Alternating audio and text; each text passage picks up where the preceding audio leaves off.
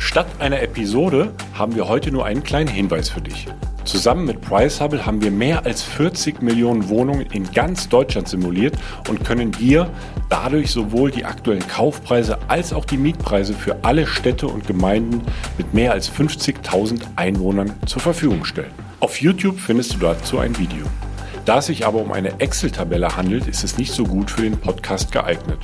Wenn du also selber einen Blick in den Preisatlas werfen möchtest, dann geh jetzt auf immocation.de slash Preisatlas. Lade dir jetzt kostenlos die neueste Version mit den Daten von 2022 herunter. Viel Spaß damit. Der Immocation Podcast. Lerne Immobilien.